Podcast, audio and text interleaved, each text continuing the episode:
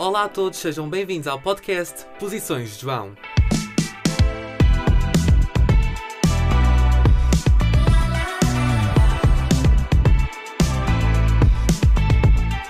E sejam bem-vindos! Olá a todos, sejam bem-vindos a mais um episódio de Posições de João e deixem-me já festejar. Este passa a ser oficialmente o meu podcast com mais episódios. Passei o Train News por mais um. Agora são três os episódios máximos que eu consegui num podcast. Não sei se é um motivo de orgulho ou não, mas vamos fechar. Yay! João, conseguiste, conseguiste o teu próprio recorde que a pandemia, que é isso mesmo que eu vou falar hoje, conseguiu evitar.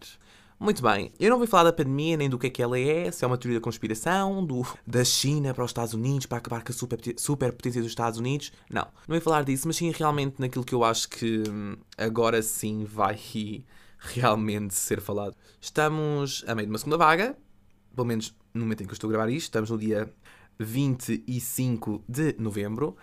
Um, estamos a meio da segunda vaga do coronavírus em Portugal e eu em estúdio tive um mental breakdown, literalmente, eu estive a chorar aqui no estúdio antes de gravar este episódio, porque parei para pensar, exatamente pelo estúpido motivo pelo qual eu agora fiz uma festa, que foi o facto de ter conseguido gravar um terceiro episódio de um meu próprio podcast, porque sinto que hum, eu acredito muito naquela expressão do devemos chorar sim pelo leite derramado, mas há quem não acredite e que devemos não chorar por leite derramado, que é essa a expressão certa, não devemos chorar por leite derramado. Eu acredito que devemos sim chorar para processar, tal e qual como já falei no episódio anterior. Enfim, mas sinto que hum, neste caso eu não, não tenho que chorar, ou seja, devo ter pena sim daquilo que aconteceu com a pandemia mundial e com tudo aquilo que parou na minha vida, mas sim não devo chorar por leite que eu não derramei, porque infelizmente isto era uma coisa que iria acontecer, porque eu não tive qualquer tipo de poder ou força naquilo que me aconteceu, ou a qualquer um de nós, entendem?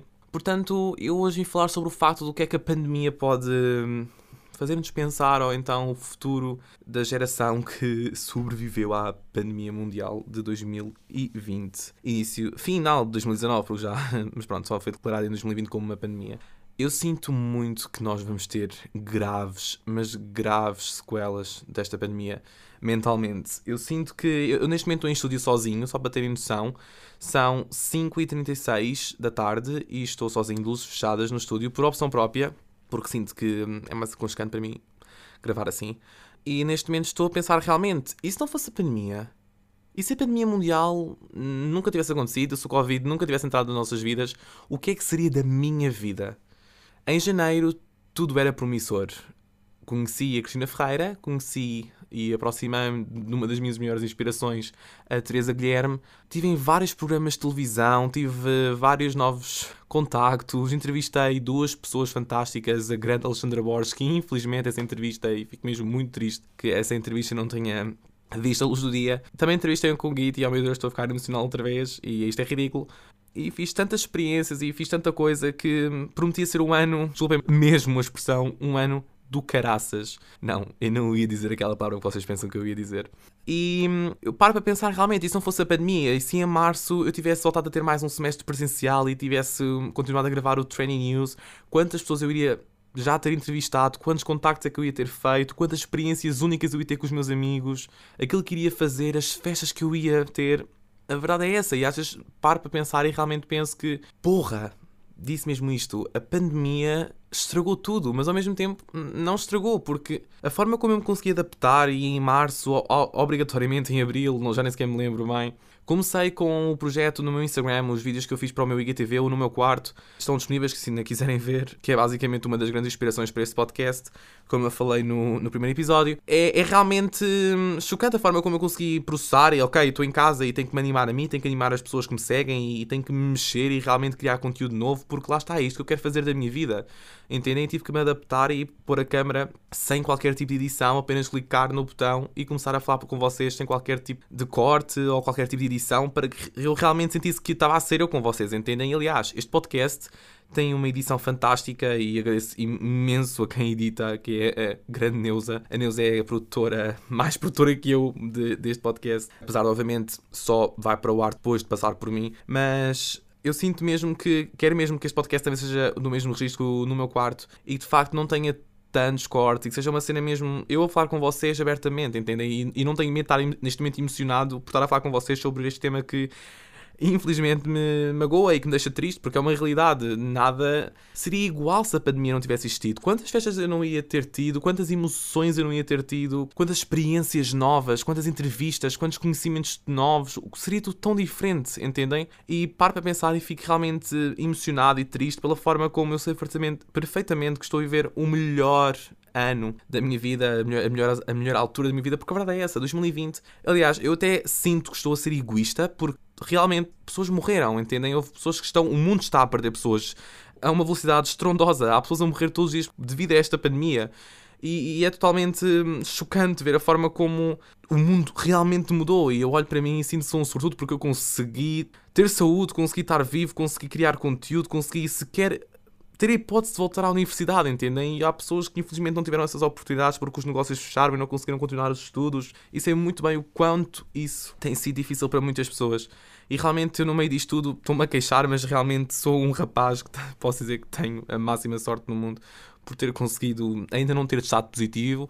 Já apanhei um susto realmente sobre o Covid-19, mas felizmente correu tudo bem. E é realmente emocionante e emocional ver que hum, a forma como todos nós estamos a tentar voltar ao normal e, e eu estou no estúdio neste momento e eu meto-me a pensar, e se eu estivesse aqui com a Luana a gravar o Training News e neste momento talvez já podia ter entrevistado, sei lá, a Cristina Ferreira, ou então a forma como eu já conseguia ter feito tanta coisa nova e de ter, sei lá, sido tão feliz e sido puramente alegre neste ano, entendem? Que, porque eu realmente fui feliz e não tenho dúvidas disso. Eu estava em casa e produzi, fazia diretos para vocês. Eu cheguei a ter recordes de ter 95 pessoas a verem ao mesmo tempo num direto. E isso normalmente para um, para um miúdo que apenas só faz uns videozinhos e cria uns conteúdos, é tudo, não é? Visto que raramente eu penso que alguém me quer ouvir e afinal até tem alguém que me quer ouvir. E isso faz-me ficar muito feliz. E portanto, sinto que realmente fui muito feliz e sou um sortudo por conseguir me adaptar. E agora no regresso, eu, eu, eu ansio muito este regresso. E na altura em que ia ter eh, o, o meu enterro na praxe, o meu tribunal, e o primeiro dia de aulas em que ia estar novamente com os meus dois melhores amigos. E não tive isso porque lá está, tive de quarentena por causa de um caso positivo de alguém que eu tive muito próximo, em que bebi e eu deixo que vocês me julguem. Eu bebi da palhinha de uma amiga e no mesmo dia ela sentiu-se mal, tive que ir ao hospital e estou positivo. E eu tive que ficar 15 dias em casa e sim, eu sei, bem feita, eu aprendi, eu juro.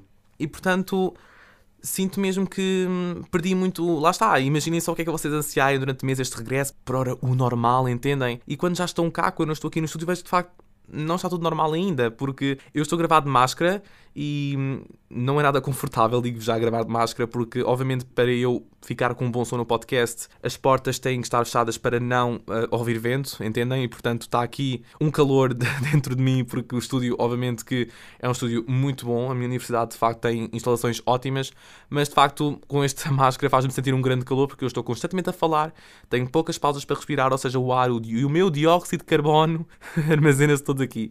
Mas realmente isto é o normal que não é normal, entendem? E eu sinto muito isso, é que nós estamos a regressar ao normal, mas sem de facto temos o normal, o facto de que eu não posso.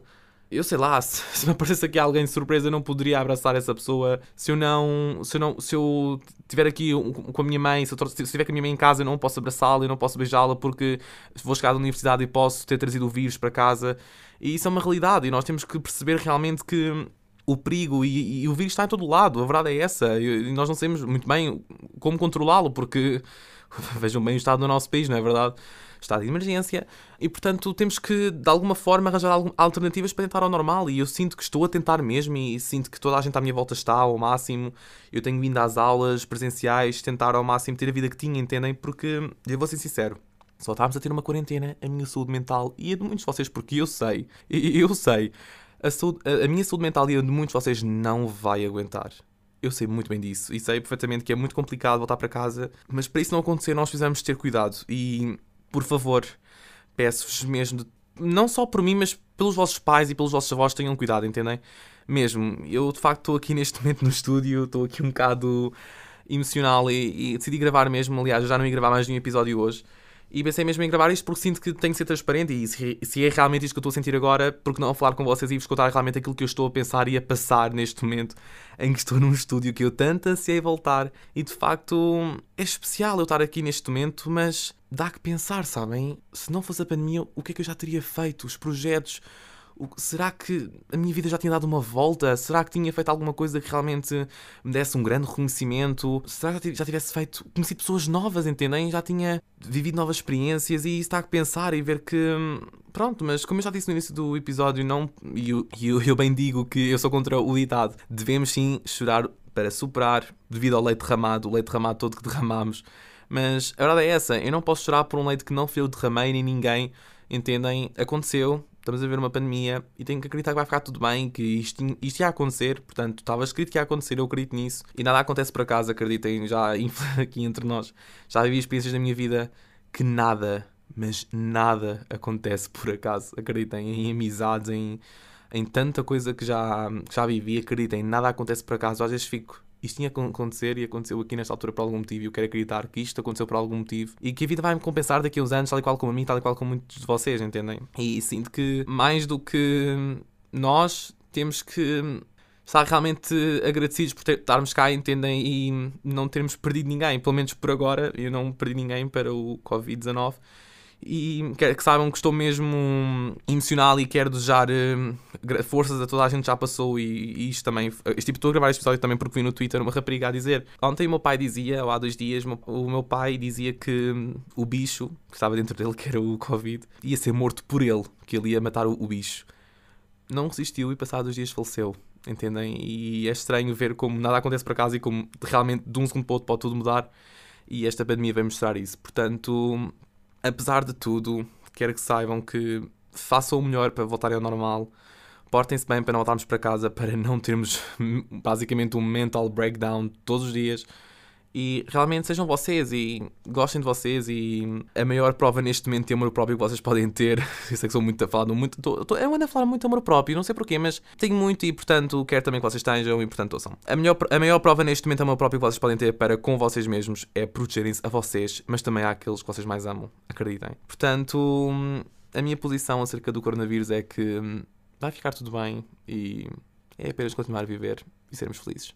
Muito obrigada por ter ouvido este podcast. Termina um bocadinho mais em silêncio. Espero que fiquem comigo, sempre, e com as minhas posições.